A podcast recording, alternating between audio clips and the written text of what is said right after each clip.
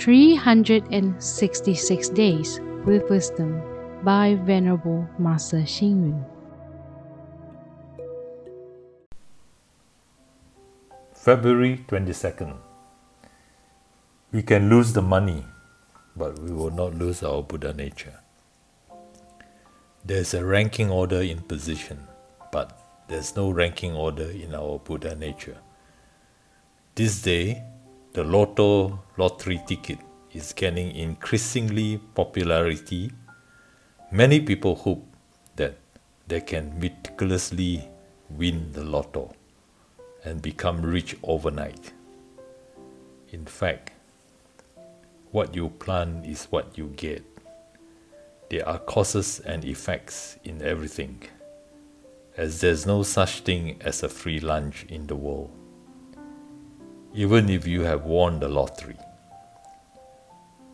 realize the dream of getting a big fortune, you will still need the merits to enjoy the fortune. Once there was a beggar who bought a lottery ticket with pennies he saved from each meal. He was very lucky and won a grand prize. He was so happy that he hid the ticket in his walking stick.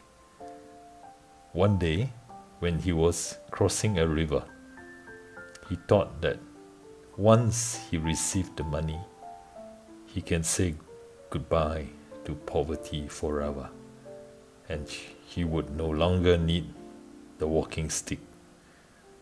So he threw the walking stick into the river.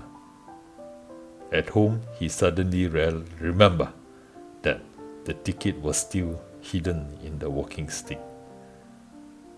His dream fits an old Chinese sage. Wealth is a dream. In the dawn, while good fortune is the frost in September. If you want to become rich through the lotto lottery game, you need to work on it because what you harvest is what we plant. The king, Alexander the Great, wanted to conquer the whole world. He fought and won many wars in many different places. However, when he comes to the Indian Ocean, he didn't know how to conquer the ocean. So it is important that we have to balance the different facets in our lives. The Buddhist teaching has taught us to focus on harmony, relationships, popularity, and fairness. In the Heart Sutra, it is said, Void is form, and form is void. The real world of our lives is actually non arising, non ceasing, and non increasing, and non decreasing. Read, reflect, and act. Everything has its cause and effect. There's no free lunch in the world.